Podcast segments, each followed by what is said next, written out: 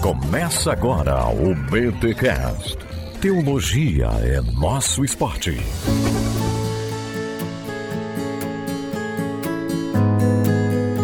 Muito bem, muito bem, muito bem. Começa mais um BT Cash, de número 509. Eu sou o Rodrigo Bibo e a melhor tradução é aquela que faz eu entender a palavra de Deus. Ou não? Meu nome é Marcelo Betti e eu concordo parcialmente com João Ferreira de Almeida, porque eu acredito que a escritura pode ser revista e atualizada, mas jamais revista e corrigida. gente, gente, muito bom. Eu sou o Paulo On, Deus falou na língua dos homens, alguém escreveu e agora a gente tem essa batata quente nas mãos. Podia ter uma continuação, hein? Podia ter uma continuação, hein, Paulo? não, não, deixa a continuação pro podcast. Meu nome é Guilherme Nunes e eu acho que poderíamos tirar o final longo de Marcos e João 8 das Nossa, nossas traduções. Tu é maluco. Tu começa o podcast assim, mano. Tu tá. Não, aí tu. tu ô, ô, ô, Gui. É que o Gui é novo aqui, gente. Ele, ele ainda não sabe o problema que vai dar depois pra mim. Mas eu quero dizer que eu concordo. O presbiteriano tem que sair aqui. O presbiteriano saiu do grupo. É. Vou fazer essa ressalva aqui, galera. O Paulo On, ele tá aqui para dar a opinião dele. Ele, ele né, como é que é, Paulo? Tem que ter uma observação assim, né? Eu, eu, a opinião dos demais colegas representa apenas a opinião dos colegas e tal. Tem que ter aquelas observações, assim, né? Pro Paulo não ficar, né? Tem que garantir aí, né, Paulo? É, eu não me responsabilizo nem pelo que eu falo, imagine pelos outros. Olha aí, viu? Então você, por favor, né? O Paulo aqui tá ajudando a gente, tá ajudando a gente. Galera, olha esse time reunido aqui neste BTcast para falarmos sobre tradução bíblica, fundamentalismo textual. Calma, não se assusta com esse termo. Você vai perceber que ele é muito importante nós discutirmos e você vai entender plenamente. Mas sempre surge essa pergunta na tradução: essa tradução é boa? Essa, ó, eu tô com três aqui e eles quando abrem caixinha no Instagram sempre tem essa questão de grego, hebraico, a melhor tradução tradução, qual tradução eu devo comprar, se essa tradução é boa e não sei o que. Então a gente vai responder ou não essa pergunta neste BTcast. Estamos com esse time aqui sensacional dessa galera que entende de Bíblia, de crítica textual, de grego, de hebraico, enfim, gente, vai ser aquele programa para ouvir mais de uma vez. E eu tenho certeza que é o tipo de programa que roda nas faculdades de teologia aí. Sim, muito obrigado a você que está estudando teologia e o seu professor. Obrigado você, professor, que nos indica para os seus alunos aí. Muito obrigado pela coragem e pela confiança, tá bom? Simbora para os recados paroquiais daqui a pouco a gente volta.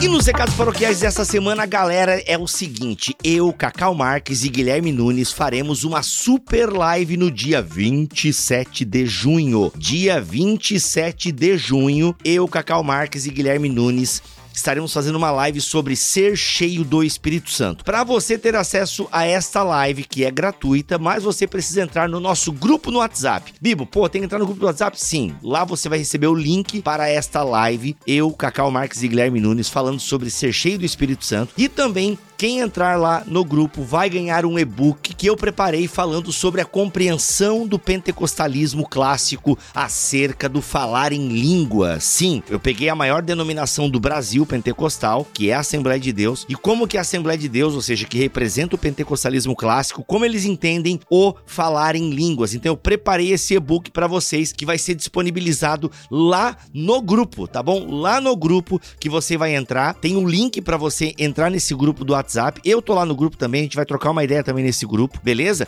Então, dia 27 de junho, dia 27 de junho, nós vamos ter essa super live onde nós vamos falar sobre ser cheio do Espírito Santo. Eu espero vocês nesse grupo, tá bom? Espero vocês nesse grupo, porque a gente vai disponibilizar material exclusivo lá, além do link para esta live, beleza? Aguardo vocês então nessa super live. É isso. E já digo também, se você quer estudar teologia com essa galera galera do Bibotalk, vem ser aluno da Escola Bibotalk de Teologia, o nosso curso que é livre, ok? É um curso livre. O pessoal pergunta, Bibo, tem certificado? Podemos fazer um certificado para você, ou a própria Hotmart gera um certificado, mas às vezes algumas pessoas fazem alguns cursos e precisam de horas complementares. A gente pode providenciar um certificado para você, até para você provar essas horas complementares. Mas ele é um curso livre, organizado aqui pela Escola Bibotalk de Teologia, a escola do Bibotalk, com a turma do Bibotalk. Então, se você quer aprender aprender teologia de forma mais organizada. O que, que eu quero dizer com isso? Aqui no BTcast a gente lança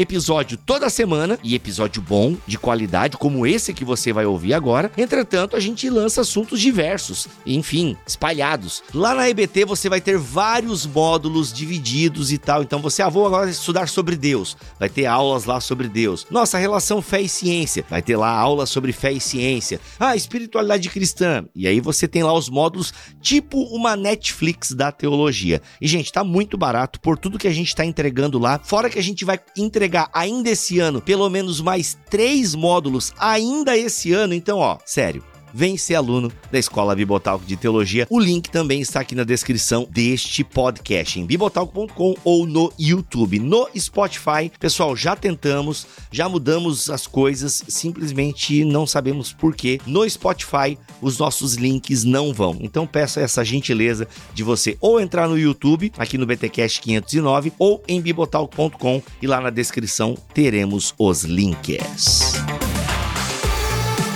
Se você está ouvindo este podcast antes do dia 24 de junho, eu espero vocês no BTD, que vai rolar em Fortaleza agora dia 24 de junho, tá bom? Dia 24 de junho ainda temos vagas para você frequentar esse BTD aqui de Fortaleza. Bibo, não sou de Fortaleza, poxa que pena. Então, em Florianópolis, no dia 8 de julho, 8 de julho em Florianópolis, BTD lá. O link também tá aqui na descrição deste episódio em bibotalk.com ou YouTube YouTube, tá bom? O YouTube do Bibotalk. Ah, Bibo também não mora em Floripa e é meio longe para mim. Então se organiza com viagem, com hotel, porque no dia 16 de setembro teremos o BTD, BTD original, que vai acontecer em São Paulo no dia 16 de setembro. Eu, Cacau Marques, Guilherme Nunes, Karim Bomilcar, Marco Teles, vamos estar lá falando sobre espiritualidade para uma sociedade cansada no dia 16 de setembro de 2023. Eu espero vocês então em um destes BTD BTDs, os links estão aqui na postagem.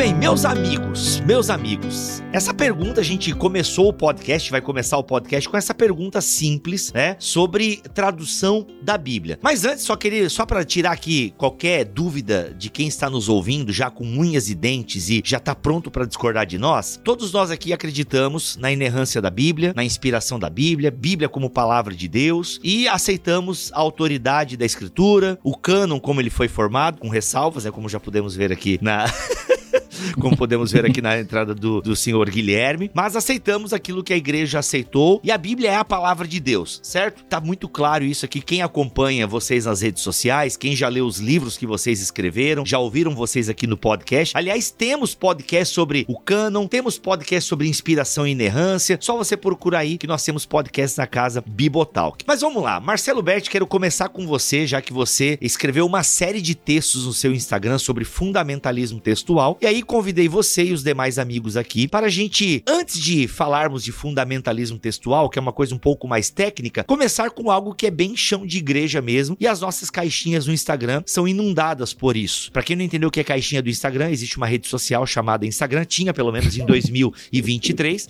onde nós, para termos maior interação com a nossa audiência, abríamos caixinhas de perguntas e respostas. E sempre, não, tem que contextualizar, porque a galera pode estar ouvindo isso aqui em 2045 e a rede social já é o Orkut voltou, tá ligado? Sei lá, mas vai que Os dinossauros já voltaram, né? Os dinossauros.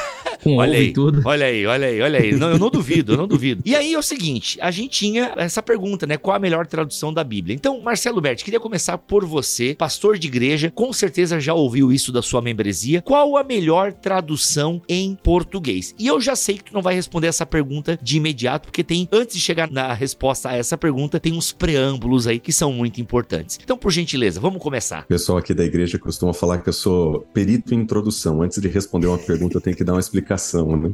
Para não ter dúvida, né? Tá certo? Tá Exato. certo? Exatamente. É, Vamos eu, lá. Eu gosto de começar a responder essa pergunta considerando o que é traduzir. Eu acho que a grande maioria das pessoas tem presume que tradução é, é, é uma coisa só, um processo simples, né? Como se fosse a substituição de palavra de, um, de uma língua para uma outra palavra em uma outra língua, né? Eu acho que traduzir, em última análise, eu acredito que é interpretar. A, a traduzir é uma forma de interpretação porque não existe concordância e confluência entre diferentes linguagens. Quando nós nós lemos os títulos dos filmes do nosso Netflix, né? Quando nós passamos Exato. pelo nosso perfil, a gente percebe que o nome muda bastante, o sentido muda bastante. Às vezes nós vemos expressões dos nossos filmes em inglês que, quando traduzidas na nossa legenda, são explicadas para o nosso público. E esse tipo de situação que é bem corriqueira na linguagem comum do dia a dia também acontece com a, interpreta com a tradução de livros ah, antigos, especialmente os livros em que foram escritos em linguagens que não são correntes mais. Então nós precisamos entender que quando nós encontramos um texto antigo, hebraico ou grego, hebraico do Antigo Testamento ou grego do Novo Testamento, nós vamos precisar interpretar aquele texto e esse processo de interpretar o texto nós vamos chamar de traduzir, porque nós vamos tirar da língua original e nós vamos transpor, transcrever em um outro idioma e eventualmente ah, nós vamos precisar interpretar essa informação. Para ilustrar isso, eu poderia usar, por exemplo, de traduções das escrituras para línguas indígenas, por exemplo. Nossa. Nós chegamos de uma cultura que nunca conheceu uma ovelha. Como é que você explica o Cordeiro de Deus que tira o pecado do mundo? Você pode trazer as palavras, mas se você não explicar as palavras, as pessoas terão muita dificuldade de entender o que é um cordeiro, né? qual que é o lugar do cordeiro, o símbolo do cordeiro, o que é pecado, o que é mundo, que até mesmo o conceito de mundo é distinto. Então, traduções para línguas ágrafas, por exemplo, que acontecem no movimento missionário, entendem isso perfeitamente porque eles precisam fazer esse tipo de aproximação linguística e interpretar, considerando o público-alvo. E, e para o português não é muito diferente. Mesmo quando nós traduzimos o mais perto possível das palavras, ou como eventualmente se diz, né, palavra por palavra, nós também estamos interpretando e tem alguns exemplos engraçados disso que a gente pode ver no decorrer do nosso, da nossa conversa aqui. Uhum. Se isso já acontece com o inglês, né, galera? Tipo, a palavra, eu lembro que o último Huawei que eu acompanhei já tem tempo, né? Porque eu também não fico acompanhando sempre. Mas a palavra worship, né? É, worship, ela tem né, diferentes traduções para o português, mas aí o, o J.K. Smith utilizou num sentido que a galera não entendeu, e aí teve um negócio com a tradução lá no Você é aquilo que ama, não sei o quê. Então, assim, se,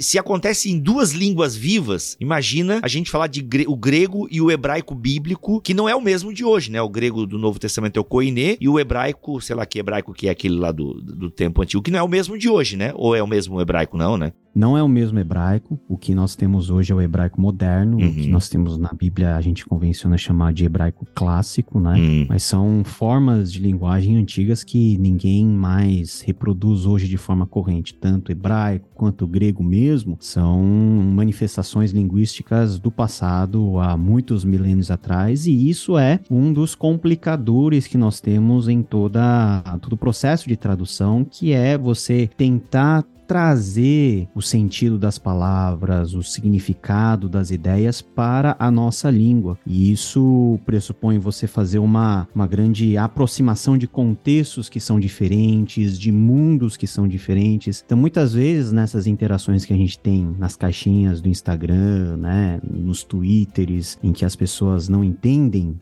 na a dimensão e a profundidade do negócio, as pessoas acham que tradução é apenas você pegar um dicionário e se debruçar na correspondência exata daquilo que o dicionário ele coloca como é, o significado primário e você traz e você vai fazendo uma colagem de traduções primárias sem considerar que, por exemplo, uma palavra ela pode ter vários significados, muitas vezes significados antagônicos entre si dependendo do contexto. Você tem que considerar como que essa palavra era utilizada em um determinado âmbito, por exemplo, geográfico. Isso acontecia muito, por exemplo, no mundo helênico, em que o império era vasto, os povos dominados eram diversos e a utilização, por exemplo, de uma palavra era diferente em Atenas, era diferente na região da Galácia, era Meu diferente Deus. na região da Palestina. Então, qual- como que você vai definir qual que é a semântica correta de uma palavra? Não é apenas lendo o dicionário. Então, tem muita gente que idolatra o dicionário, faz coleção de dicionário e acha que você saber é, o significado da palavra e você colocar de forma até textual, na ordem sintática que aparece nas línguas originais, é um exercício de tradução e uma tradução fiel e uma tradução que reproduz aquilo que é a ideia principal do texto, quando que não. Então, essa é uma grande, vamos dizer assim, falácia. Então, é, um, é uma arte que você tem que sintetizar muito bem aquilo que você entende como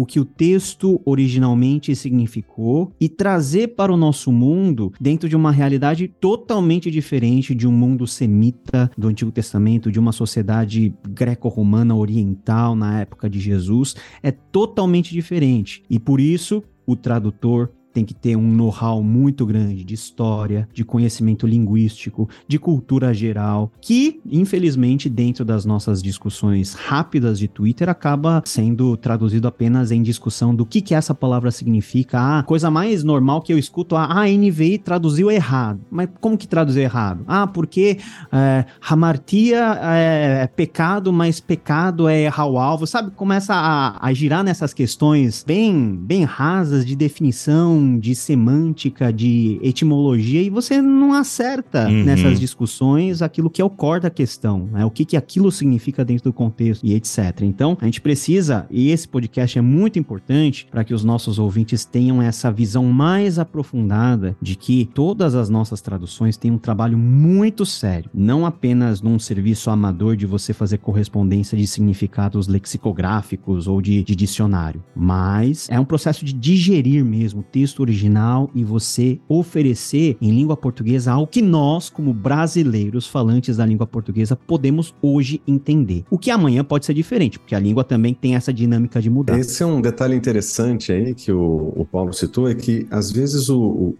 a pessoa estudante, quem está começando a pensar sobre um assunto, ele usa ferramentas que são hoje disponibilizadas gratuitamente. E, cara, é uma maravilha que essas ferramentas são disponibilizadas, né? Mas frequentemente o dicionário mais comumente usado é, é aquele do Strongs. Então, alguém pegou aquele dicionário antigo que fazia uma, uma definição das palavras baseada no uso da King James e eventualmente traduziu isso para o português ou alguém traduziu com Google Translator para tentar usar Meu Deus. nas suas pesquisas e tal. O Strongs ele era um, um, um avanço tecnológico gigantesco para o período em que ele foi escrito e ele fez algo que é impressionante, especialmente na versão revisada que aparece em várias dessas ferramentas. Ele organiza a, baseado em quantidade de vezes. Então, por exemplo, uma palavra ela foi traduzida muitas vezes com sentido, por exemplo, logos foi traduzido muitas vezes como word ou palavra. Então ele coloca primeiro é word e então todos os outros possíveis significados para aquela palavra, baseado em quantidade de uso naquela tradução. O iniciante que não conhece esse detalhe, ele entende que a primeira palavra que o dicionário oferece é o sentido literal. Ele fala, não, logos significa literalmente palavra. E não é verdade. Literalmente significa um monte de coisas no seu contexto literário. né? João, acho que é um 10, vai dizer que o mundo não recebeu, né? Como é que é o, o texto lá? Veio para o mundo. É, até acho que era importante dar uma olhada nesse versículo, que eu esqueci ele de memória agora. Mas são três usos seguidos da palavra logos ah, em contexto, e nós temos três sentidos diferentes, sentidos que literalmente são literariamente distintos no mesmo versículo. Olha então, assim, só. Só tentar olhar qual é o termo mais usado em uma tradução em inglês e corresponder isso com português e chamar isso de literal, não é traduzir literalmente. É traduzir baseado no uso da maioria dos casos, que é o uso comum, não o uso literal. O uso literal vai ser definido no texto. E no texto nós vamos precisar entender as suas nuances também. Então tá dizendo que o Strong tá meio fraco atualmente. É que assim, o Strong é uma ferramenta muito antiga. Ela foi uma grande, foi profundamente importante no passado. Se eu não estou enganado, é 1890 quando foi produzido. Entendi. Ah, e, e, são livros que caíram em domínio público e acabaram sendo importados para as ferramentas que são gratuitas. É, o que é ótimo, que serve como uma referência. Eu usei muito. Uhum. Ah, mas não é uma referência. É, você não poderia usar essa ferramenta para dizer uhum. esse é o sentido literal. Essa palavra uhum. tem que ser traduzida assim, porque pode ser que naquele contexto que você estuda, ah, você está lendo exatamente o lugar em que a tradução foi feita, não baseado na maioria, mas no contexto. Sim, sim. Então a tradução literal no contexto não é aquela que foi usada na maioria das vezes, o que é um desafio para a tradução, né? Roberto, é importante dizer que, embora tenha o seu valor, por exemplo, você citou nominalmente Strong, o Strong ele não é usado em meios acadêmicos como fonte confiável ah, de, de informação. Isso já há muito tempo. Aliás, até dicionários que no século passado eram considerados né, como padrão, dicionários teológicos, o Kittel, por exemplo, no Novo Testamento, nem esses são comumente utilizados para análises de tradução. Constantemente nós temos léxicos sendo produzidos. Isso que é o interessante interessante. Então, o conhecimento de palavras, o, o conhecimento lexicográfico é alguma coisa que também vai se acumulando e vai progredindo ao longo do tempo, porque novos documentos eles vão sendo encontrados, então o sentido de uma palavra vai sendo ampliada. Por exemplo, na metade do século passado para cá, o, é, o dicionário grego LSJ, né, o, o Liddell Scott, ele era o padrão. Agora, tem outros que a Oxford publicou, que a Cambridge publicou, que a Brill publicou. Então, é um conhecimento que vai se ampliando, vai se ampliando, porque a gente tem que falar que gramática e léxico é convenção posterior, né?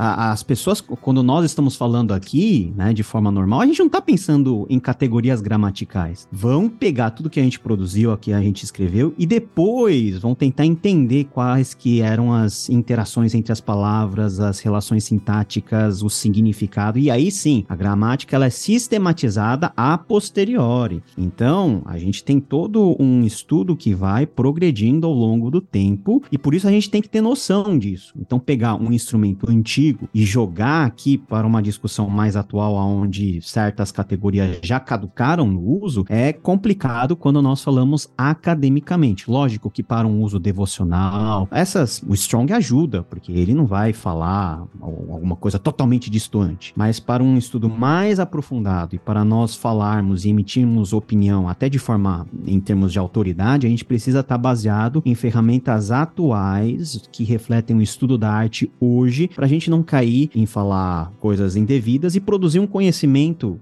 dentro da realidade da nossa igreja, aqui acaba sendo ah, algo muito distante daquilo que é a realidade dentro da academia. É só aproveitar aqui que eu esqueci o, o meu versículo aqui aquela hora, né? João 10, desculpa. É João 10, de fato, o uso de cosmos, é, ele estava no mundo, o mundo foi feito por seu intermédio e o mundo não o conheceu, né? Estar no mundo é, é, tem uma implicação. O mundo foi feito, ele está falando de um outro aspecto. Ah, e o mundo não conheceu, ainda mais um outro elemento, né? Ah, o mundo, onde ele está, é o lugar onde nós estamos, aquilo que foi criado é o universo, mas são as pessoas que não o conhecem, não o ambiente. Então são três usos literais do termo que têm que tem sentidos literários no mesmo versículo, né? Então essas nuances que eu mencionei. Se eu fosse resumir assim o que foi dito, é como eu gosto, esse resumo é como eu gosto de falar para os meus alunos. Para mim, a melhor tradução é aquela que menos se parece com a tradução. Aquela que menos tenta dar uma ideia de algum texto mais arcaico ou tentar ser literal, palavra por palavra. É aquela que quando você lê, quando você escuta, você sente o impacto da mensagem como se fosse na sua própria língua. E é por isso que eu digo para os meus alunos que tradução é, é uma espécie de milagre, porque fazer pegar os efeitos de uma linguagem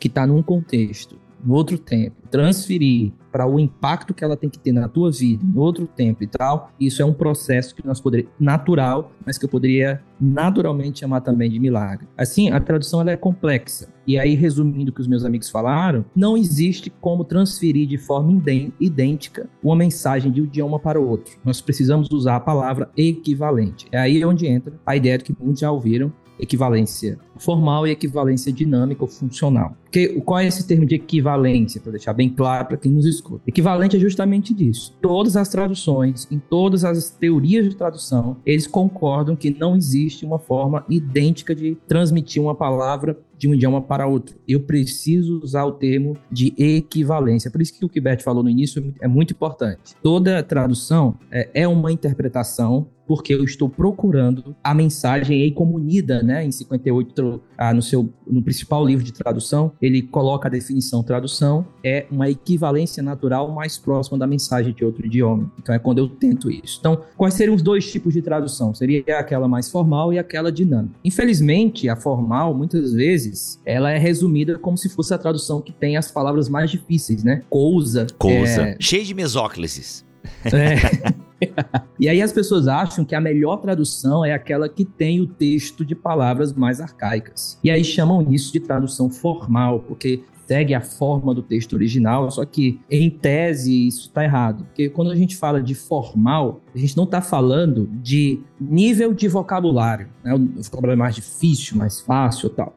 E nem de precisão de tradução, ou seja, essa aqui é mais precisa do que a outra. Nós estamos falando nada mais nada menos do que ordem gramatical, ordem sintática. A tradução formal, ela segue a ordem sintática de sintaxe, sujeito, verbo e tal, objeto direto do texto original. Ela tenta seguir o mais próximo possível, tá? E aí alguém pode dizer: "Ah, então isso não é o grande benefício? Isso não é, isso não torna a equivalente a equivalência formal superior à funcional? Não. Por quê? Porque o grego não é uma língua que depende das, da ordem das palavras, sujeito, objeto e tal. O grego não, não tem essa necessidade. Então, na medida em que você acha que uma tradução ela é melhor porque ela segue a ordem das palavras do grego, você perde o ponto, porque o grego, basicamente, em termos de ordem de palavras, é diferente do português, uhum. que depende muito do sujeito estar em primeiro lugar,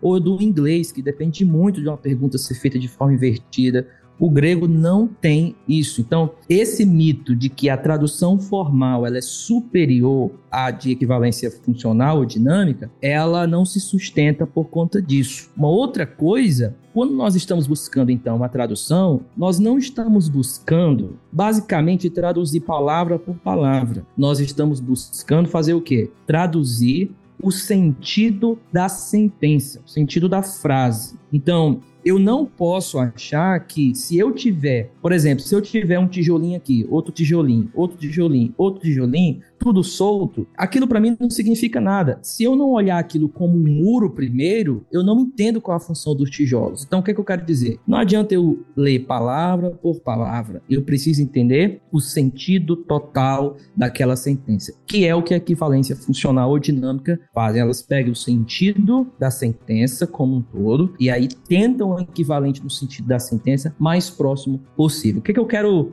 qual é o meus 10 centavos aqui para essa introdução? É de que quando a gente está falando sobre teoria da, de tradução, nós precisamos derrubar o mito de que traduções de linguagens mais antigas e mais arcaicas, ou em termos mais teóricos, porque segue a ordem do grego, são melhores. Não é isso. Não funciona assim. Existem traduções formais que, de fato, elas vão servir para algumas coisas. Elas vão ser melhores para algum estudo. Alguém prefere melhor dessa forma, mas não significa que ela tenha um cunho superior à dinâmica. Se fosse colocar em termos de superioridade, talvez a dinâmica é, ou a funcional, ela estaria em primeiro lugar porque ela se preocupa com esse sentido geral da mensagem. Com a ideia, eu poderia dizer, Gui, eh, traduzir a ideia, tipo assim, às vezes eu, eu falo isso, né, que a, a, a, boa tradução é aquela que reproduz a ideia do texto. Perfeito. Então, você está usando palavra mais difícil, palavra mais fácil, não é esse o ponto, mas se está uhum. trazendo a ideia uhum. do texto. E eu lembro que, por exemplo, a NTLH sempre foi muito criticada, a nova tradução na linguagem de hoje, né, e vocês aí, com certeza, eh, já lidaram com isso, né, ah, porque NTLH não sei o quê, ah, porque não traduz o termo justificado. Mas a opção que ela faz, na minha opinião de leigo, e aqui por favor, me corrijam se eu estiver extremamente errado. É tipo assim, eu não lembro, é aceito por Deus, acho que ela coloca, né? Assim, uhum. diminui, esvazia um pouco, sim, mas não tá errado, não é, meu Deus, que absurdo, está mudando a palavra de Deus. Então, assim, eu nem conversa que eu tive já, né,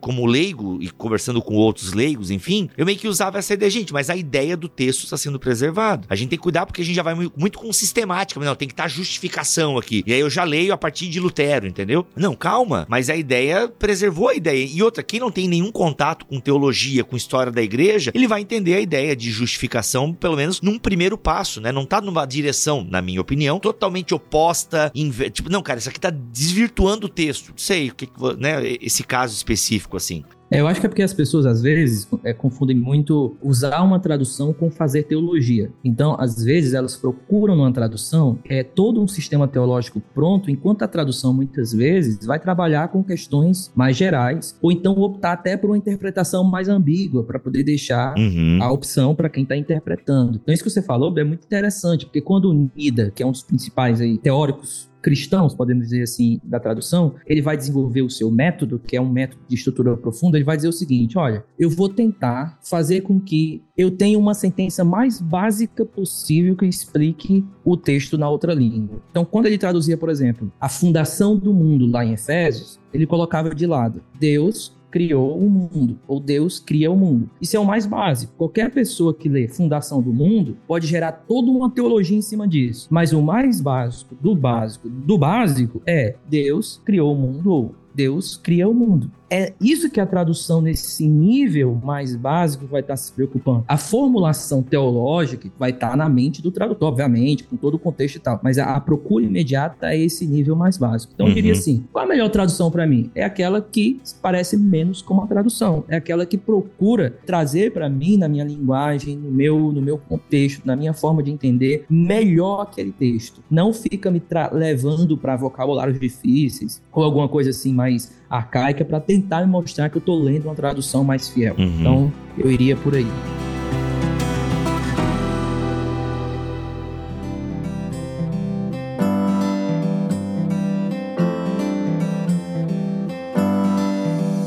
Só pra clarificar o meu texto, é Romanos 1,17, né? Texto clássico da justificação pela fé. E a NTLH, segundo eu vi aqui no site bo.net.br, eu estou sem uma cópia física aqui, recorri à internet. Ah, pois o evangelho mostra como é que Deus nos aceita. É por meio da fé, do começo ao fim. Como dizem as escrituras sagradas, viverá aquele que, por meio da fé, é aceito por Deus. Eu acho muito justo, né? Eu acho que tem níveis de traduções para níveis de leituras e níveis de leitores. Exato. tá? Então, nós temos, em língua portuguesa, nós estamos bem servidos em todos. A gente fala mal da NTLH, mas eu sou do templo em que nós tínhamos a linguagem de hoje, a LH. Nossa. E era pior do que a NTLH. Então, assim, o que a gente tem já é bom, já passamos por coisas piores. né? Nossa, que é pior. Ô, Paulo, processo- eu não aceito, sacanagem. Pô, eu gosto da NTLH. Cara, eu sempre recomendei a NTLH Não, pra eu quem tô, tá eu não tô começando. falando da NTLH, Ah, eu tô tá. falando da Eu tô falando da- LH. Ah, tá, LH, LH. LH. Então essa eu nem LH é lá, década de 90 pra trás. Meu Deus do céu. né? Que é. era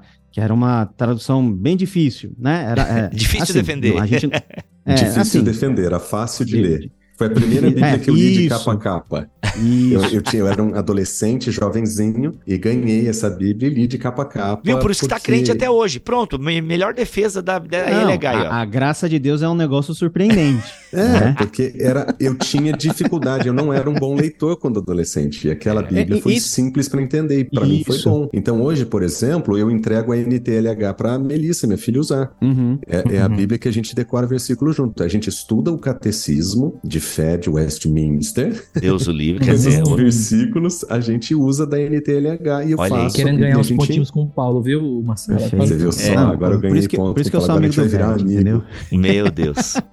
E com o Natan eu fiz o da Nova Cidade. E ele usa a É. revista atualizada, ele gosta. Ele preferiu assim, porque foi a Bíblia que ele pegou pela primeira vez. Então, Hum. São opções, né? Então a gente tem níveis. Às vezes a gente tem teimosia. Para criança eu não vou dar uma ARA, eu vou dar uma NVI, uma NVT que eles entendem melhor. Chegando ao ponto, as palavras elas são importantes. As palavras elas transmitem conceitos. Boa, concordo. Então, nós temos níveis de tradução que interagem de formas diferentes e têm propósitos diferentes. A NTLH não tem um propósito de ser uma Bíblia de, de consulta exegética acurada. Ela quer transmitir num nível mais geral aquilo que é o sentido. Outras versões, elas vão ter mais uma preocupação, vamos dizer assim, não é isso, mas mais uma preocupação formal. Então, a gente tem que considerar toda essa variedade e os propósitos que a gente tem que envolvem isso. O Bert falou, por exemplo, do grego e da flexibilidade muito grande, por exemplo, do ordenamento sintático, né? Por exemplo, sujeito, verbo e objeto. Sujeito, verbo e objeto é uma convenção da língua portuguesa. Se a gente inverte isso, a gente se perde todo. Ninguém entende o hino nacional brasileiro. Por quê? Porque é uma configuração arcaica e que, nós, que não entra na nossa cabeça. Mas o grego ela é mais flexível. Pra você ter uma ideia, o hebraico também. No hebraico não tem convenção do que vem primeiro. O mais importante vem primeiro. Então, se eu quero enfatizar o sujeito, eu vou colocar o sujeito primeiro. Se eu quero enfatizar a ação verbal, eu vou colocar o, o verbo primeiro. Se eu quiser enfatizar o objeto, o objeto vem primeiro do verbo e vem primeiro do sujeito. Então, se eu fizer um trabalho de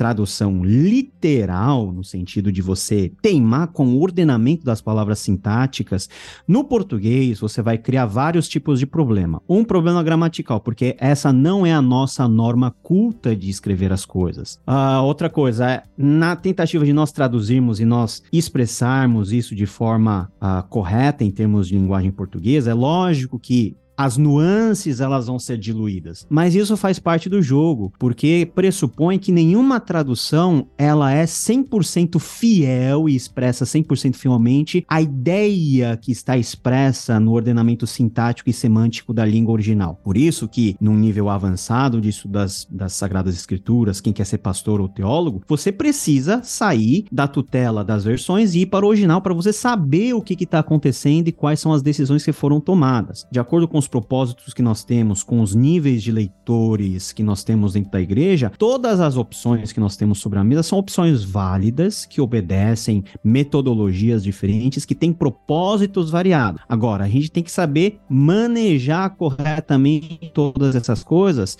e não achar que porque eu não traduzi num certo ordenamento, a Bíblia deixa de ser mais literal ou menos literal.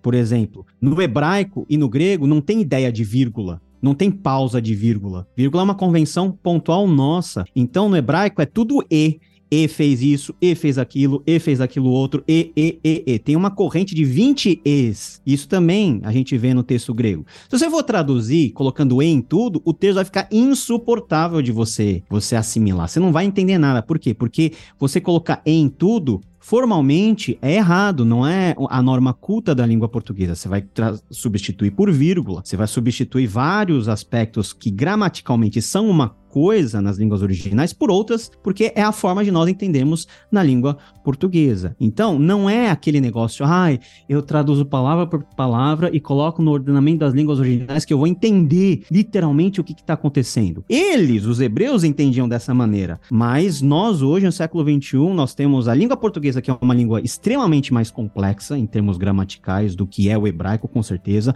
e também muitos aspectos do que é o grego. Nós vivemos em uma cultura mais mais analítica, por exemplo, o, o falante da língua inglesa é muito mais prático e direto, gasta muito menos palavra para expressar as ideias. Nós, a tradição portuguesa, a gente fala muito para para expressar, expressar uma ideia mais curta. Então, tudo isso tem que ser considerado para nós avaliarmos se existe traduções boas, ou trações menos boas? Lógico, lógico que pode existir dependendo da metodologia, dependendo da nossa perspectiva, mas a discussão é muito mais profunda do que simplesmente a palavra, a palavra, é ordenamento sintático. Não, tudo isso faz parte, mas é algo muito maior que entra em teorias de tradução que o Nunes falou, que entra em todo o propósito do ordenamento e das articulações semânticas que o Bert se referiu. Uma curiosidade nesse caso, Paulo, é que muitas dessas questões que são relacionadas às vírgulas, né, aos aos cais, aos vavs aí dos nossos, dos nossos idiomas originais, ah, eles se tornam questões de interpretação. Então, eu coloco uma vírgula aqui, eu coloco um ponto. Se eu coloco um ponto, esse é um ponto para um novo parágrafo ou é um ponto para uma continuar o mesmo parágrafo? É, isso Onde aí. está o parágrafo? Então, eu lembro que quando eu comecei a estudar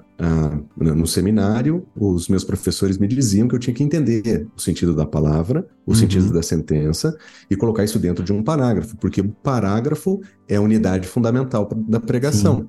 Sim. Aí você fala, puxa vida, é verdade. Se eu não entender o parágrafo, eu não vou entender o que aquele sente, aquela frase está fazendo sim. naquele contexto. E aí você começa uhum. a estudar um pouco mais para conhecer um pouco melhor as línguas originais e descobre que o parágrafo é uma convenção artificial e que as traduções diferem nos parágrafos. Se você abrir é, qualquer dessas versões contemporâneas, você vai descobrir.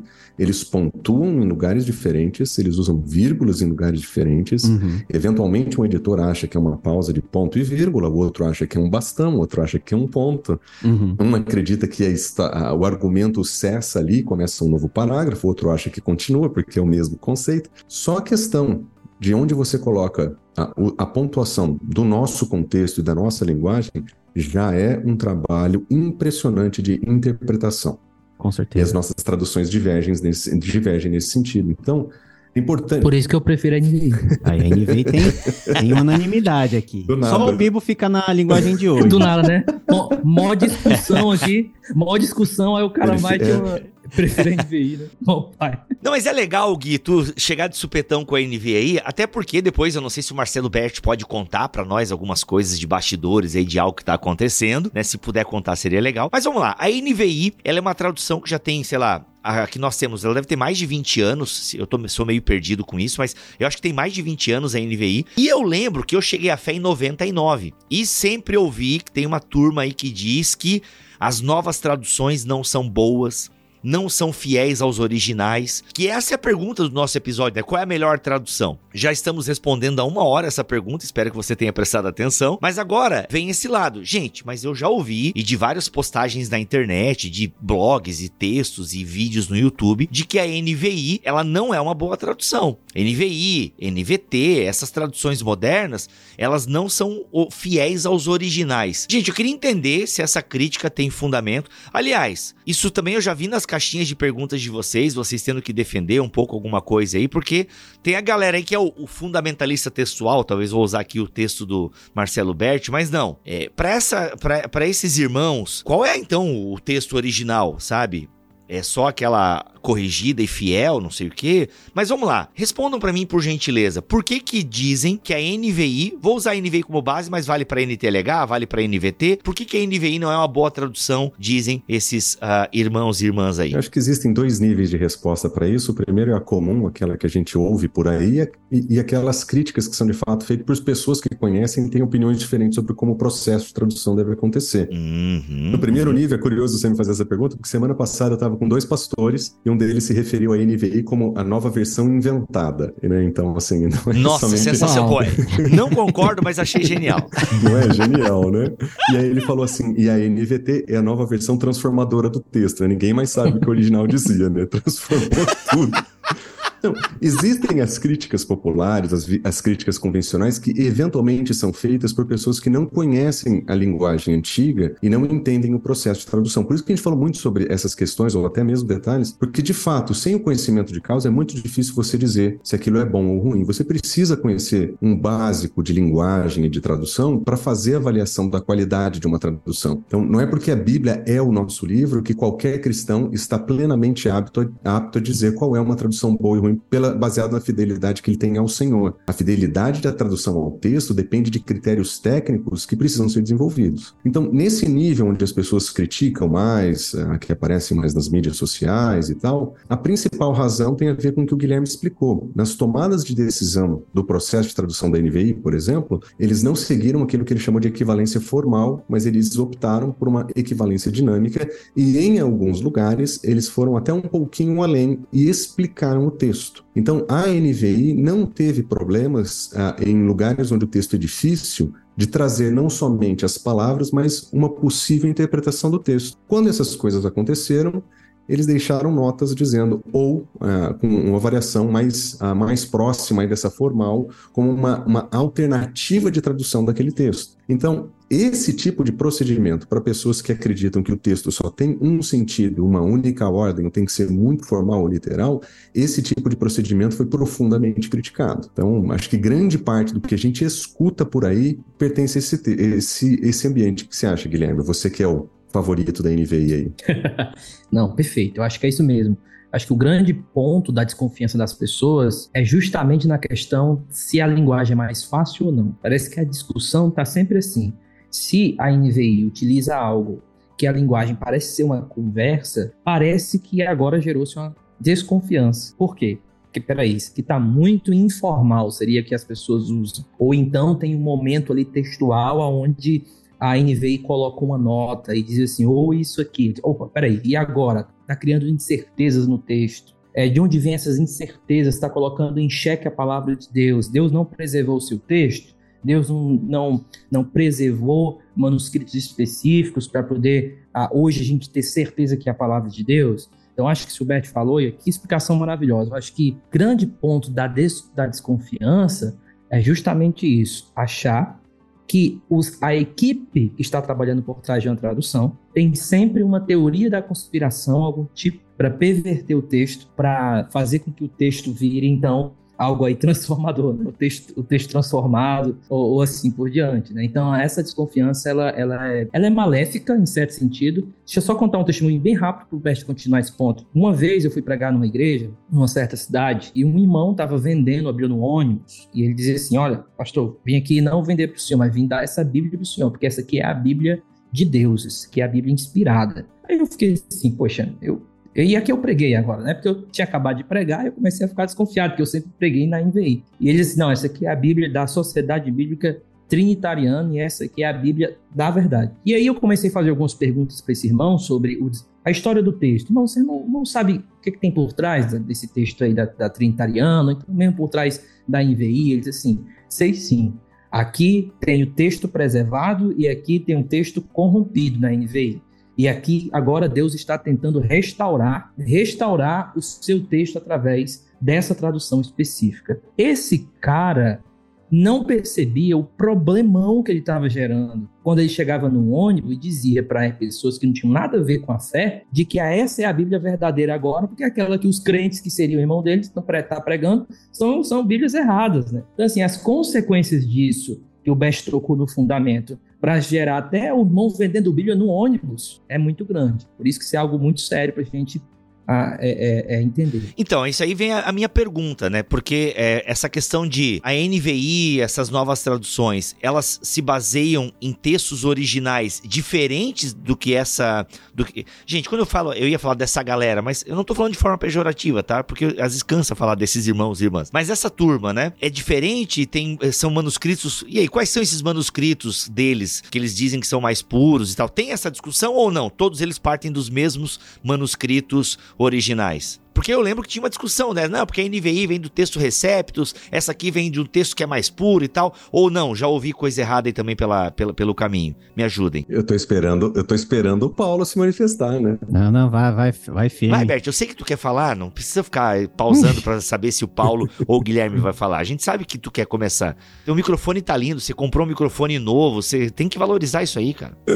eu acho que a, a questão, ela, quando ela transcende as questões formais de tradução, quando nós passamos do, do limite do, da teoria em que se traduz ou o modo como foi traduzido, quando nós saímos desse universo e caímos na questão do texto base, a principal queixa que se faz contra a NVI é que ela, é, ela, ela usou o que nos nossos dias as pessoas chamam de texto crítico. Então, por ter adotado uma versão crítica do texto original, ele já começa no lugar errado, porque o texto crítico é a versão errada do texto verdadeiro. Então, na mente popular comum, existem duas traduções do texto das Escrituras. Uma preservada pelo Senhor e a outra corrompida pelos homens e eventualmente corrompida por Satanás, dependendo de quem faz a afirmação. Então, aquela que foi verdadeiramente preservada por Deus, geralmente é a, é a, Bíblia específica de algum grupo e a partir dela se criticam todas as outras. Então, usando o exemplo do Guilherme, o indivíduo que provavelmente tinha uma revista corrigida e fiel da,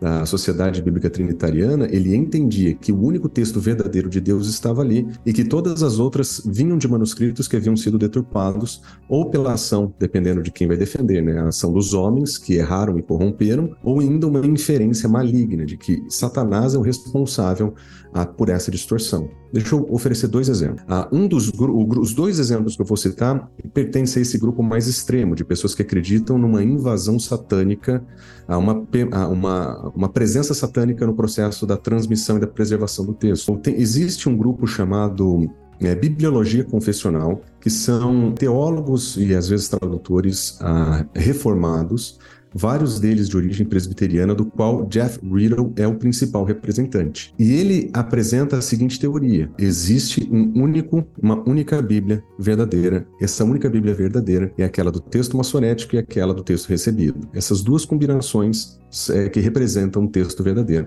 que é muito parecido com a Sociedade Bíblica Trinitariana. Mas acho que o principal diferencial é que eles vão dizer o seguinte: todas as outras traduções que não seguem esses textos, não precisa ser uma tradução específica, mas que sigam esses textos, ah, são traduções que vêm, que são ah, ah, advindas ah, da ação satânica. No livro Porque eu ainda prego do texto recebido, ah, vários autores colocam na sua defesa do texto recebido a seguinte afirmação: nós não usamos, por exemplo, a ESV porque ela vem de um manuscrito corrompido ou de manuscrito manuscritos que são corrompidos e elas são Bíblias que pertencem a Satanás. Então, aquela Bíblia que seria nossa NVI, que nós usaríamos em português, ela seria uma Bíblia não verdadeira, mas na verdade fruto da ação satânica dentro da comunidade, e aí as comunidades que usam essa escritura estão em erro. Então, esse é um caso bem extremado, um pouco diferente ah, de outros casos que eu poderia citar. Por exemplo, no caso da Sociedade Bíblica Trinitariana, eles não vão nessa direção. Eles preferem dizer o seguinte: existe um texto preservado, nós acreditamos, acreditamos que a providência divina está somente nesses textos e nós usamos somente esses textos a mesmo que eles tenham diferenças entre si no seu processo de impressão, nós preferimos esses textos porque eles são o texto que a igreja sempre usou. Então, nesse segundo grupo, as pessoas realmente acreditam que por toda a história a transmissão por toda a história da igreja. A igreja verdadeira, não a igreja qualquer igreja, a igreja verdadeira sempre usou o texto verdadeiro, e o texto verdadeiro é um só, e sempre o mesmo. Esse é o texto da reforma, esse é o texto ah, que nós precisamos usar. Então, quando você tem esse, essa teoria de onde vem o texto, de como a tradução tem que ser feita, qualquer tradução que não siga esse padrão de textual, de forma textual ou de texto original, ela já está errada. E se ela seguir essa forma errada e ainda fazer de, é, traduzir de uma maneira mais dinâmica, ela cometeu a dupla falta, a, a, pior falta possível. Ela de fato não representa a palavra de Deus. E o que me impressiona é que, né, de acordo com essa teoria, em última análise, quando nós usamos manuscritos corrompidos, traduções dinâmicas, nós conseguimos a façanha de fazer Deus silente.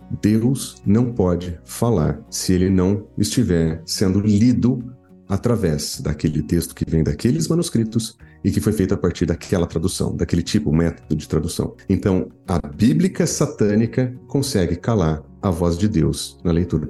Essa, essa é a conclusão inevitável de pessoas que vendem, ah, que abordam, né, como o Guilherme falou ali para falar. Então, é esse tipo de postura é uma postura terrivelmente ah, perigosa por causa dos, dos efeitos que ela gera, não somente no indivíduo que lê, mas também no indivíduo comunitário, na comunidade onde ele vai perceber, pertencer e nessa relação que essa comunidade vai ter com outras comunidades ou outras pessoas que pensam diferente. E esse é um grande problema. Acho que acho que o principal problema que isso vai gerar. Então, isso seria o fundamentalismo textual, certo? Que você acabou de descrever basicamente aí em rápidas palavras. Bert, só para ficar bem claro na mente do ouvinte agora, quais são então, você disse que para os irmãos que acreditam que a voz de Deus está somente então é, nos dois manuscritos, que é o Recépticos e o Massorético, é isso? São esses dois manuscritos que a galera diz que são os inspirados por Deus e guardados e preservados pela igreja. São esses dois, certo? Massoréticos do AT e o Recépticos do Novo Testamento. Check? Isso, o texto o, o, texto massorético, aí tem versões distintas dele, uhum. cada um vai escolher a sua versão do texto massorético. É, já começa aí. Ou o manuscrito principal, uhum. né, já, tem, já vamos encontrar teorias aí. Mas o texto Receptos, ele também tem diferentes versões. Hum. Geralmente se convenciona a versão de 1881, que foi produzida por Scrivener logo depois do lançamento do texto de Escort Hort. Então ele faz, ele transforma o texto, essa, essa é uma informação importante. O texto recebido do Scrivener é uma tentativa tentativa de transformar em grego o texto da King James. Então, hum. todo, considerando todas as opções de tradução que os, os tradutores da King James fizeram, considerando tudo o que eles fizeram ali quando lidaram com variantes textuais, qual seria o texto grego daquela tradução? Então, a versão de Scrivener, que geralmente é tida como a referência, ela nasce desse processo de transformar em grego o texto inglês da King James, hum. tentando responder a pergunta qual o texto que eles usaram uhum. em última análise. Porque o texto dos tradutores da King James não era o texto do texto recebido do dia da tradução, hum. que era a versão de Stefanos e Beza, que era a que eles usariam. Uhum. Mas como eles encontraram diferenças textuais entre essas versões e eventualmente usaram a Vulgata Latina e eventualmente usaram Testemunho dos Pais da Igreja, em alguns lugares o texto da King James não corresponde de maneira direta a nenhum texto texto grego impresso. Então era necessário que um texto grego impresso fosse produzido para esse fim. Scrivener fez isso. Hum, eita. Em todos os lugares onde ele apresenta divergência com versões anteriores, ele deixa em negrito e eventualmente ele adiciona uma nota. Esse é o texto usado na Almeida Corrigida e Fiel, publicado pela Sociedade Bíblica Trinitariana no Brasil. Uhum, ou seja, um texto grego que foi forjado para dar suporte para a King James em inglês, meio que um caminho contrário.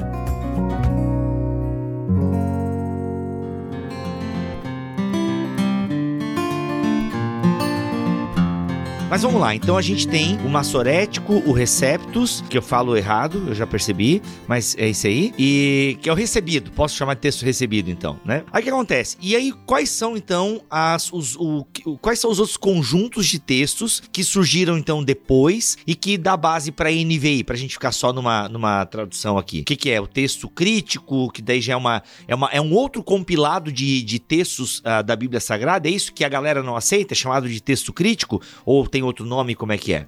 Bom, eu posso falar também de novo, já que o Paulo está olhando para mim, né? é que eles estão só te observando, é que eles vão atrás de ti, entendeu, Bert? Então vai lá, pode falar, não tem problema. Depois eles fazem, eles fazem, fazem complementos aí. É que ele fala tão bonito, cara, que eu não consigo me expressar. Cara, é verdade. Não, é verdade, não. O Bert ele dá uma intimidada, porque ele tem. Primeiro que ele já é um cara grande, né? é. né? O cara tem um armário, parece um guarda-roupa.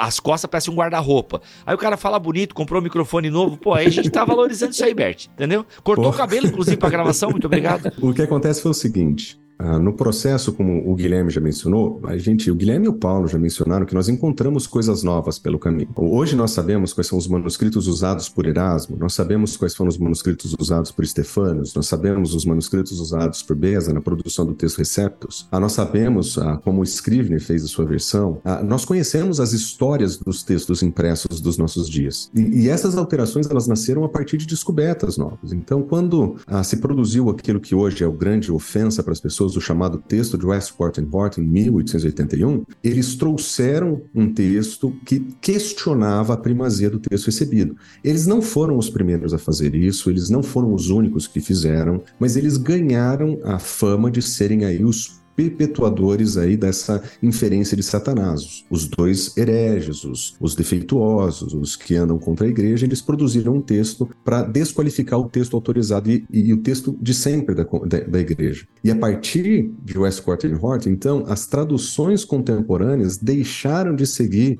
o chamado texto recebido ou texto tradicional. E essa ruptura que nasceu ali há já bastante tempo, é, ela não caminhou de maneira monolítica. Ninguém volta para o texto de Westcott e Hort hoje, nem para a teoria de Westcott e Hort hoje, para fazer a, um, um, uma tradução ou, ou, estabelecimento de um texto. O que acontece é que, desde então, a crítica textual, o estudo crítico e histórico do texto desenvolveu a partir de algumas coisas que aconteceram. Primeira, descoberta de novo material. Então, na década de 60, quando a UBS publicou a terceira edição do que chamado texto crítico, publicado pela UBS, nós tínhamos pela primeira vez a implementação dos principais manuscritos encontrados dentro do nosso aparato. Isso aconteceu na década de 60. Essa é uma alteração importante porque os papiros eram muito mais antigos que os documentos usados por Westcott e Hort anos antes. E desde então, nós tivemos, além de descoberta de novos documentos, nós tivemos o desenvolvimento da teoria que lida com as diferentes, ah, com as diferenças entre os manuscritos. Então, da mesma maneira que existem diferentes teorias para como o texto é traduzido, existem diferentes teorias para como o texto é identificado de maneira crítica. Então, a, o método crítico, eventualmente chamado método crítico, não é uma coisa só. São várias teorias distintas. Aí as pessoas dizem, não, elas são distintas, mas elas são todas muito parecidas. Exato. Como são parecidas todos os textos resultados das mais diferentes versões. Se você pegar a versão do texto recebido mais dura e rígida e pegar a mais aberta ou abrangente versão do texto de um método crítico, você vai perceber que no final do dia nós temos basicamente o mesmo Novo Testamento. Ah, se você pegar em, em, termos de palavras, nós estamos falando de um número de palavras muito pequeno de, eh, de, de diferenças textuais, é cerca de 2% do tamanho do texto é diferente. Então, por mais distinta que sejam as versões, elas sempre vão ser parecidas porque nós sempre estamos falando do mesmo texto, nós estamos falando dos mesmos textos, na verdade, no Novo Testamento, nós estamos falando dos mesmos autores, os mesmos livros, mas nós temos divergências de como o, o processo histórico aconteceu, coisa que hoje nós conseguimos, conseguimos explicar muito bem no Novo Testamento pela quantidade de informação que hoje a gente tem. Então, nós descobrimos muitas coisas, nós desenvolvemos métodos e acho que tem uma terceira parte que eu não tinha, não tinha pensado no princípio, mas que acho que é importante mencionar. E nós aprendemos a classificar esses manuscritos. As muitas classificações de manuscritos do passado, elas tinham poucas categorias. Nós dizíamos que tinha um texto chamado bizantino, um texto chamado neutro, né, na teoria de Westcott e tinha um texto chamado ah, assírio, ah, e aí tinha os nomes, eram, eram genéricos. Hoje nós conseguimos olhar dentro daquilo que se chamava texto bizantino e encontrar várias famílias textuais distintas. Tem a família 1, tem a família 13, mas a, a, até onde eu tenho conhecimento, nós vamos identificar pelo menos entre alguma coisa entre 15 e 35 diferentes linhas de transmissão dentro, do te, dentro desse chamado texto bizantino. Existem muitas variações dentro dessa própria ah, desse próprio grupo de manuscritos. Ou seja, hoje nós temos muito mais precisão para ver e interpretar os manuscritos, analisar os manuscritos e interpretar os diferentes resultados que isso pode levar. Então, são, no fundo, Bibo, são essas as questões. São as questões relacionadas ao desenvolvimento da teoria, não só da tradução, mas da formação do texto. E aquelas teorias que não seguem o plano tradicional do texto recebido, eles são teorias que, ah, que, são contrárias à voz de Deus na história. E é por isso que existe tanta implicação com esses textos, com a NVI, por exemplo, ah, no Brasil. É importante a gente perceber algo aí dos fundamentos. Eu fico pensando, uma pessoa mais leiga, né, vendo tudo isso, e ela pensando o seguinte, beleza, tem um lado que diz que um certo grupo de texto foi o que Deus preservou. Será que isso não seria o mais simples? Deus preservar um grupo de texto, em vez de a gente estar tá tentando pegar vários textos para poder criar teorias e a partir dessas teorias chegar ao texto original, porque a partir disso, quem está criando essas teorias são homens. Então, homens podem criar, eles estão criando teorias para poder juntar vários textos, para poder dizer para nós o que seria original, original. É mais fácil a gente dizer que tal grupo de textos ou que tal tradição textual foi a que Deus preservou e a gente não ficar batendo cabeça com essas questões aí técnicas de qual é o texto original. Eu acho que isso é até plausível para alguém, seria mais confortável para alguém. Mas o que padece aí é justamente um fundamento, vou usar essa palavra, que seja realmente plausível, histórico e bíblico. Em que sentido? Na medida em que um, uma galera diz que Deus preservou tal grupo textual, tal família textual, tal Tá? E esse é o, é o que a gente deve seguir. A gente deve perguntar, ok, Deus preservou essa maioria de textos, mas a grande pergunta é, onde é que nós temos biblicamente estabelecido de que esse grupo específico seria o grupo no qual Deus estabeleceria o texto original? Onde é que nós encontramos na Bíblia, em termos de definição do que seria Deus preservar a sua palavra, de que seria numa tradição majoritária dos maiores textos, ah, do, do, do, texto da maioria, que seria ali que Deus preservaria o seu original o texto original, sua intenção. Nós não encontramos isso. Então, perceba o, ouvinte de que a discussão aqui não é aquilo que é mais plausível à minha mente, é aquilo que tem mais sentido em termos históricos e evidencial, ou seja, na evidência, o que é que nós temos? De fato, tem um texto que, porque foi usado na reforma protestante, esse deve ser o texto que nós devemos usar hoje, mas a pergunta é: e antes da reforma protestante? O que é que tinha? Como é que a igreja lidava com isso. Então, ah, o que eu posso dizer para você seria mais ou menos assim para simplificar. Quando nós dizemos que Deus preservou a sua palavra, nós devemos ter em mente que os autores bíblicos não têm em mente a transmissão do texto. Quando eles falam que eles são inspirados por Deus e ali é a palavra de Deus, eles não estão falando em termos de o que vai vir depois, de transmissão. Eles estão falando daquilo que eles estão escrevendo ali na hora. O processo que vem seguinte, alguns vão dizer que é um processo sobrenatural de Deus preservando uma linhagem de manuscritos. E outros vão dizer o seguinte: não, peraí, galera. Deus, nessa, nessa, nessa parte pós-escrita, nós podemos analisar por meio de processos naturais, e aí é que está o milagre, que por meio de processos naturais e de análises técnicos, do texto, como qualquer outro manuscrito, a gente consegue encontrar aquilo que nós chamamos de a, a palavra de Deus para nós hoje, no sentido lato, ou seja, aí, aí o que qualquer um pensa, né? Então, o que eu quero dizer, se por um lado você acha melhor de que é, é, é, é mais, é melhor para minha mente de que Deus tenha preservado tal família textual, eu digo para você, é melhor para minha mente, por meio de um processo natural, de vários outros manuscritos, a gente perceber que quando a gente aplica técnicas de crítica textual, a gente chega a isso. Então, para mim, o processo natural ele é mais milagroso do que tentar desenvolver uma espécie de fideísmo por acreditar de que Deus preserva um texto em sua maioria. Então, assim, eu vou deixar o, Paulo falar, o, Marcelo falar, mas a ideia é a seguinte: eu acho que existe aí uma falácia histórica e uma falácia lógica, como Gordon Fee aponta no seu mais famoso aí, manuscrito, no seu paper, né, artigo contra textos majoritários e afins, texto receptos. Mas ele, a falácia histórica é: Deus preservou essa família. E como é que vocês sabem? Não, a gente sabe porque a gente sabe. E por que que é o texto da maioria e não os outros? E por que se é a maioria, por que, que não entra os outros, as outras traduções também, que também são bem maiores do que ela, né? Então, e qual a maioria? E né? qual a maioria? Então, são várias coisas é, aí. Essa é uma pergunta importantíssima, porque é, primeiro, esse negócio que o, o, Guilherme falou é muito importante. É, bom, Deus preservou nessa, nessa linha, beleza. Como é que você sabe? E como ele falou, não é uma questão de inspiração. Deus não revelou essa informação, não está no texto. Uhum. Então, se não foi pelo texto, como é que você sabe? E geralmente ninguém sabe. Então, esse é o texto da igreja. É, como é que eu sei que esse é o texto da igreja? A igreja não leu hebraico no período medieval. Como é que eu sei que esse era o texto da verdadeira igreja? Não, não sei. Então, assim.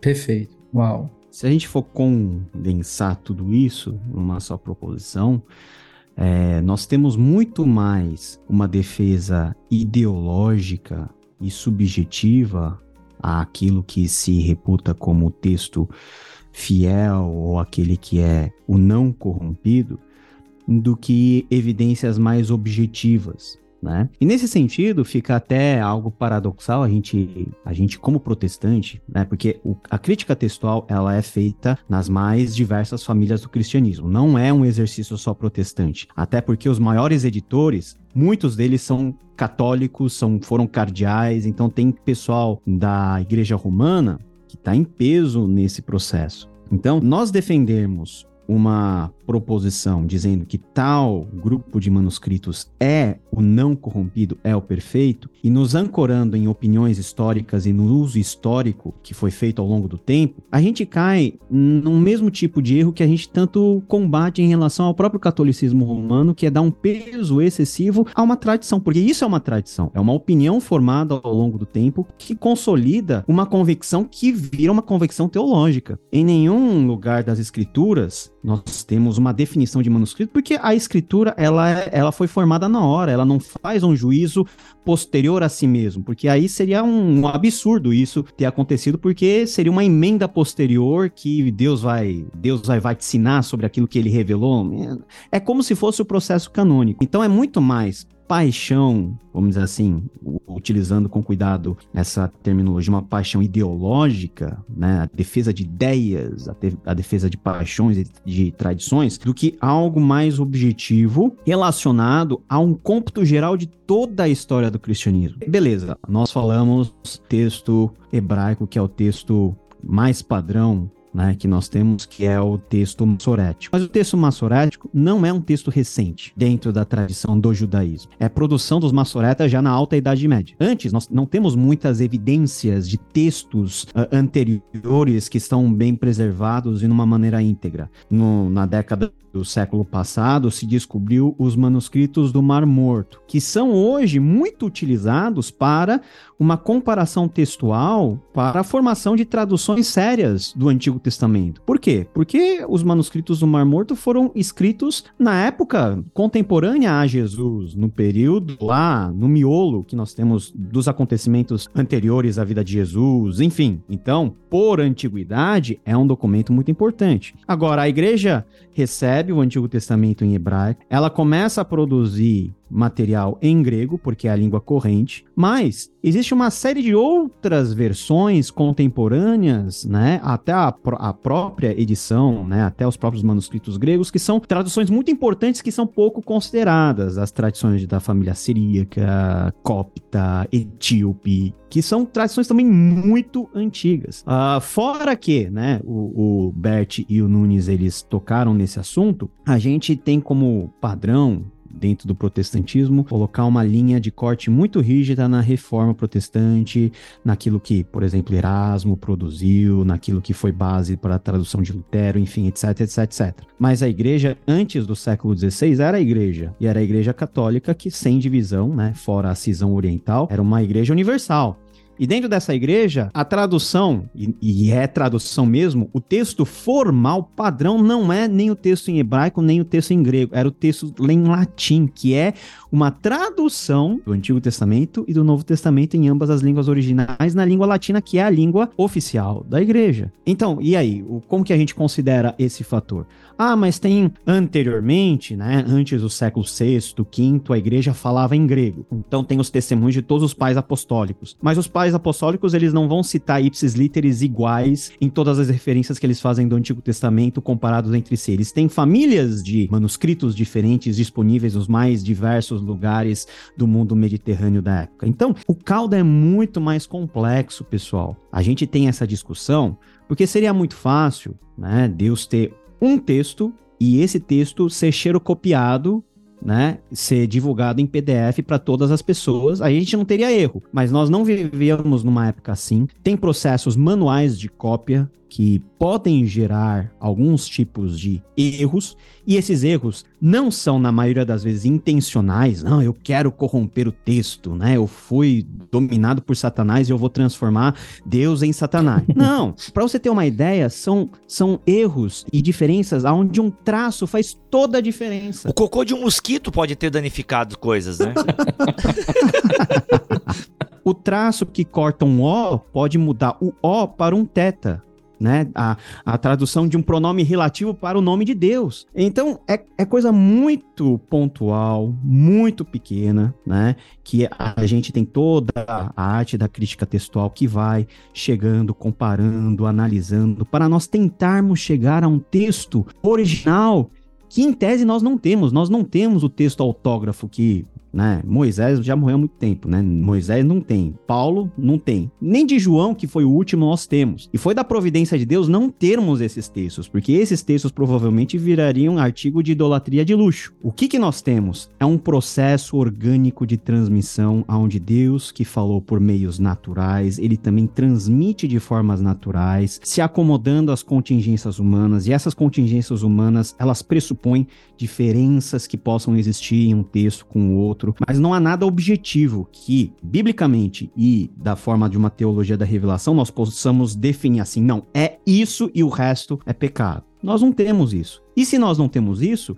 nós, nas nossas melhores capacidades, devemos fazer todo o esforço possível para comparar tudo que nós temos para chegarmos naquilo que razoavelmente haja um consenso de que, não, esse é um texto de qualidade. Não é o texto que veio direto da pena dos autores bíblicos, mas é o que, na nossa máxima potência e limitação, podemos chegar perto. Esse é o exercício de uma teoria, de uma prática de crítica textual que, de, por diversas mitologias e por diversas formas de fazer crítica textual, nós podemos chegar. Eu acho muito legal isso que o Paulo está falando, porque quando nós trabalhamos da perspectiva que as pessoas chamam de texto crítico, que é uma, talvez um reducionismo, mas acho que por propósito de comunicação é suficiente, nós não estamos dizendo que nós precisamos é, tirar coisas das escrituras. Nós entendemos que esse processo histórico acrescentou coisas às escrituras. Então hoje nós temos 105% de texto do Novo Testamento. Esses 5% que fazem diferença, que a gente fala, olha, nós entendemos que esses aqui não estavam no começo. Eles poderiam estar na reforma, eles poderiam estar em boas traduções, eles poderiam estar na história recente da igreja, mas provavelmente não estavam no início. Então nós não, não é tentativa de remover texto da escritura, é de não oferecer ao escriba a autoridade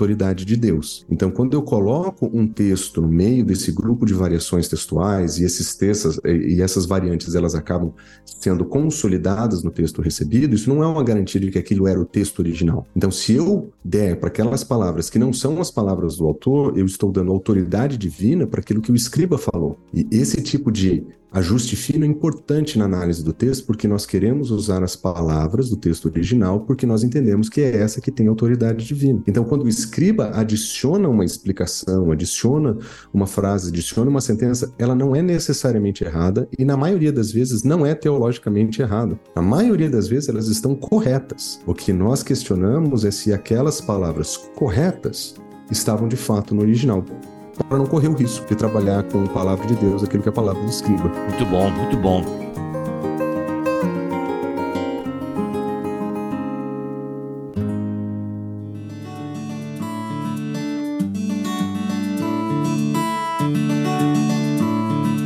Gente, olha só, tem muito mais coisas para se falar sobre esse tema, como sempre, né? Todo o BTcast é apenas introdutório. Aliás, vou combinar ao vivo aqui com o Marcelo Berti que a gente vai continuar essa conversa num BTcast M, né, exclusivo para os mantenedores. Aliás, tem um episódio com o Marcelo Berti sensacional sobre divórcio, exclusivo para os mantenedores. Então você que é mantenedor do Bibotalk, tá? Você tem acesso a esse episódio, recebeu por e-mail e também tá lá no grupo do Telegram. Se não não viu, passou batido, manda um e-mail para contato@bibotalk.com que a Camila te manda o link aí da nossa playlist com tudo que tem para os mantenedores do Bibotalk. Mas tem muito mais coisas aqui, gente, muito legal. Mas em resumo, podemos dizer que as nossas traduções, elas são boas, né? Elas são boas.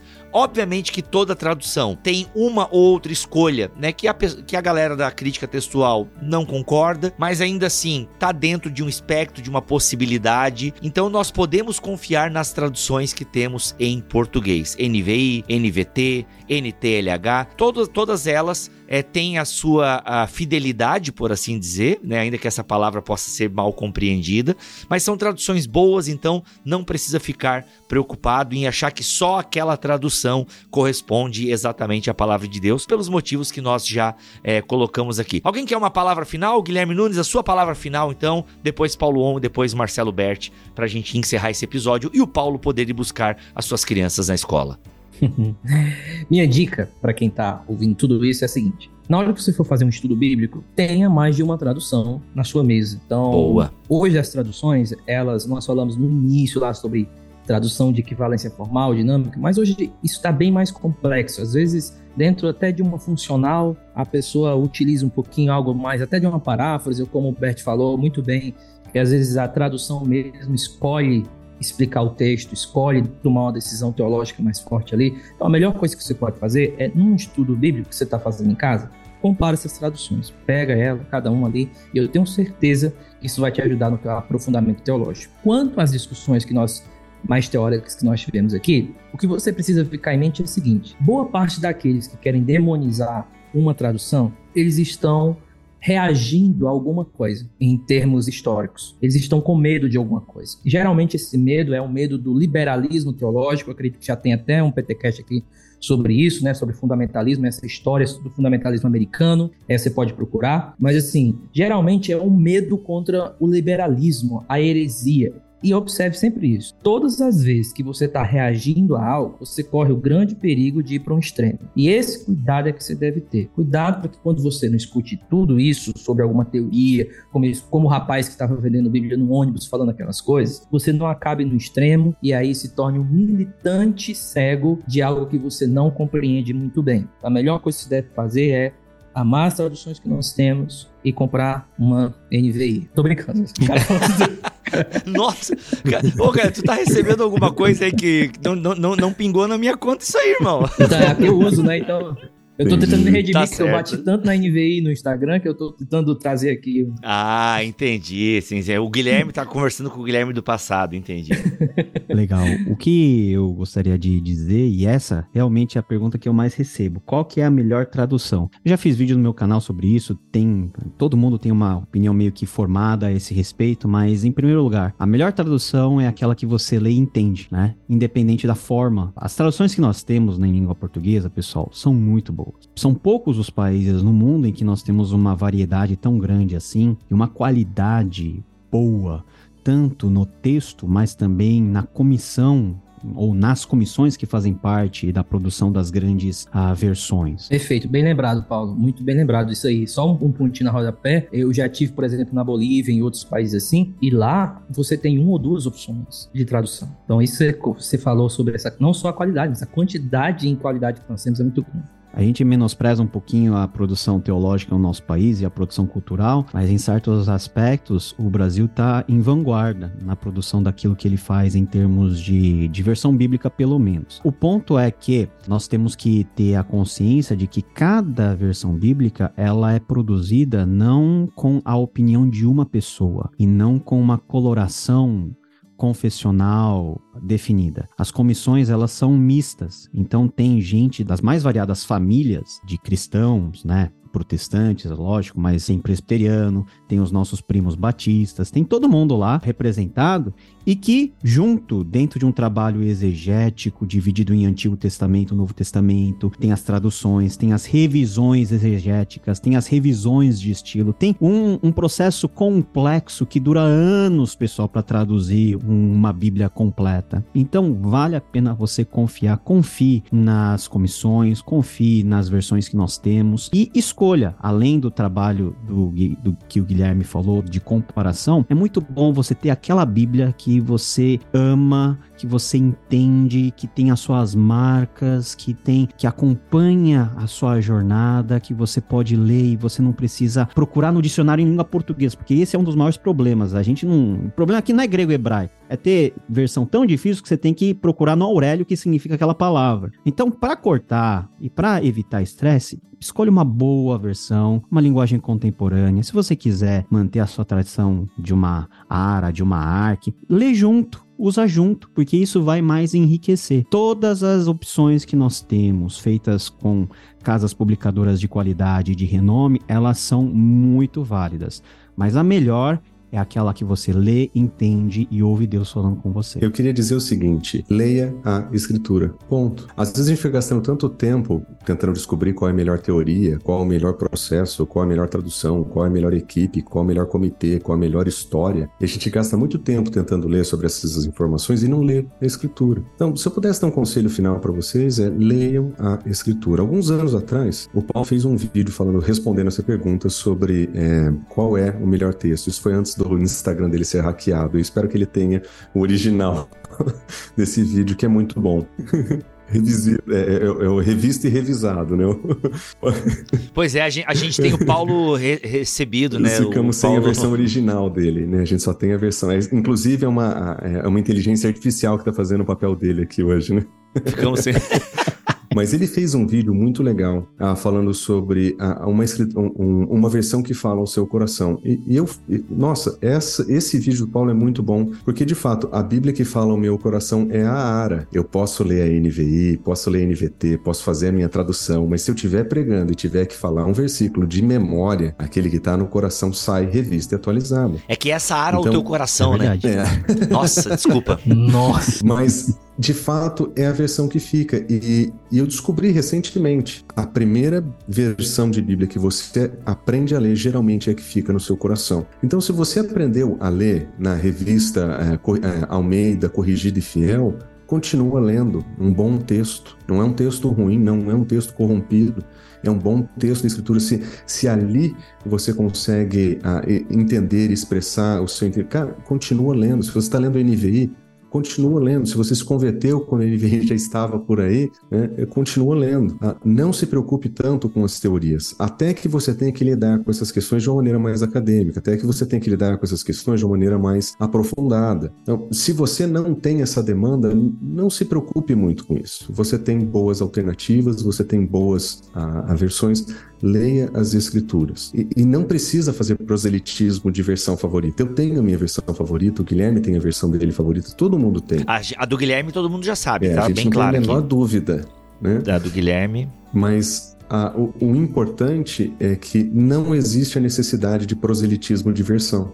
Não existe. Então, eu posso sentar com outros irmãos irmãos que leem outros textos sem problema nenhum. E se for convidado para pregar em uma igreja onde aquela comunidade tem um texto específico, eu vou pregar no texto específico daquela comunidade. Não tem a menor necessidade de fazer diferente, ah, porque não existe, ah, não, não, nós não precisamos de proselitismo de versões, porque nós entendemos que todas as versões são muito boas e, todas elas têm suas limitações. E se eu sentar como é, aquele que faz o julgamento das versões, eu vou discordar em parte de todas, porque em alguns lugares eu teria traduzido de uma outra forma, e graças a Deus por isso. E talvez todo mundo que está aqui hoje conversando tenha divergência de opinião com todas as traduções que nós elogiamos hoje, porque nós vamos ter essas opiniões diferentes, mas eu não sou o juiz dessas coisas, eu não sou o árbitro dessas coisas. Quando eu falo que ali está melhor ou pior, eu faço isso baseado num julgamento de informações que eu tenho, de um preparo que eu tive, de um estudo que eu realizei e que eu faria diferente. Mas eu posso também estar errado e posso mudar de ideia amanhã. Então eu já discordei da NVI no passado e já concordei com ela no presente. Eu percebi que a análise a primeira que eu tinha feito não tinha aprofundado o necessário para entender os dilemas da tradução. E eu mudei de opinião. Isso pode acontecer. Então, como eu não sou o juiz dessas coisas, leia a escritura leia aquela escritura que vai falar com você. Nós temos boas opções. Muito obrigado, Bert. Muito obrigado, Paulo. Muito obrigado, Guilherme, por compartilhar com a gente aí o que tem ocupado a vida de vocês. Sei que vocês três aí são é, pastores locais e dedicados aí às línguas originais. Enfim, são uma bênção para a igreja brasileira. E eu me sinto muito privilegiado de juntar vocês três aqui neste podcast e compartilhar um pouquinho do que tem aí ocupado a mente e o coração de vocês. Muito obrigado mesmo. E a gente volta aí para um segundo momento, porque crítica. Aliás, gente, é que tá gratuito aqueles vídeos, né, Bert? Teu sobre crítica textual no canal do Iago ou tá no teu canal? Não lembro. Tá, tá no canal do uh, Instituto Schaefer de Teologia e Cultura. Instituto Schaefer, é isso. Gente, o Marcelo Bert tem vários vídeos sobre crítica textual, o Guilherme Nunes também tem, Paulo também tem. A gente vai colocar aqui na descrição deste BTcast o canal desses irmãos e tal, e o do Bert, vou colocar especificamente uma, uma playlist sobre crítica textual gratuito lá, tá? O Iago gastou muito dinheiro, ele reclama que tem pouca visualização. Bora lá então ver esses vídeos do Marcelo Bert, que tem muita coisa do que a gente falou aqui e em um vídeo bem produzido produzido, aquela qualidade que o Iago sempre apresenta, tá bom? Voltamos a semana que vem, se Deus quiser e assim permitir. Fiquem todos na paz do Senhor Jesus e leia a Bíblia e faça a oração como a gente canta com as crianças.